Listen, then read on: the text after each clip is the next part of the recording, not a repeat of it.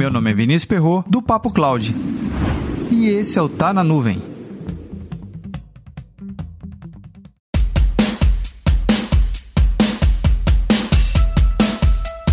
Computação tem limite? Será que eu posso criar infraestrutura infinita dentro da computação em nuvem? Ou ela tem um limite também?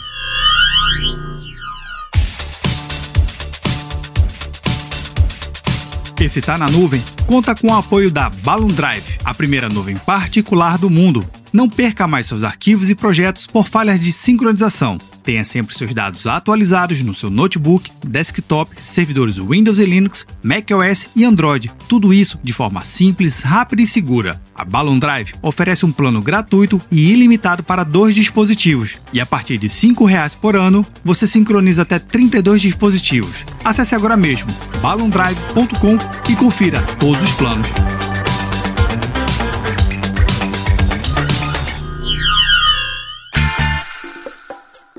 Acompanhamos a evolução da computação em nuvem e a cada lançamento, novas configurações são possíveis, seja de inteligência artificial ou tamanho de configuração de máquina virtual.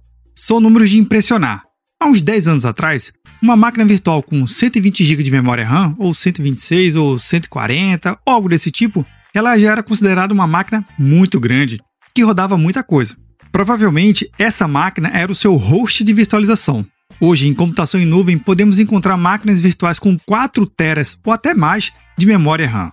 Analisando as configurações e capacidades das máquinas virtuais que são entregues dentro da computação em nuvem há 10 ou até mesmo 20 anos atrás, isso era literalmente um data center inteiro.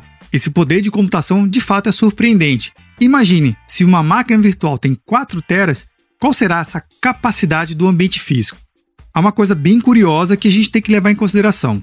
Os provedores de nuvem possuem a habilidade de fazer gestão da capacidade, que nada mais é do que orquestrar sua demanda de negócio, as demandas que vêm do seu cliente e com a sua capacidade e velocidade de crescimento. Sem esquecer a criação de novos serviços, que também é uma outra demanda de negócio. Nós, profissionais de TI, também podemos desenvolver a nossa gestão de capacidade, a nossa habilidade de estudar e aprimorar esse conhecimento ao longo do tempo, avaliando novas tecnologias paralelas ou similares que fazem sentido ao nosso negócio ou que a gente está operando. Você sabe bem que novas tecnologias surgem a cada minuto. Muito provavelmente, nesse exato momento, deve ter surgido uma nova tecnologia que a gente ainda não conheça, mas em breve a gente vai poder passar a conhecê-la também. O ponto aqui é o seguinte: se a gente consegue desenvolver a nossa gestão de capacidade de forma alinhada a negócios e soluções técnicas, temos um excelente aliado na tomada de decisão para quais tecnologias devemos adquirir e estudar para nosso negócio.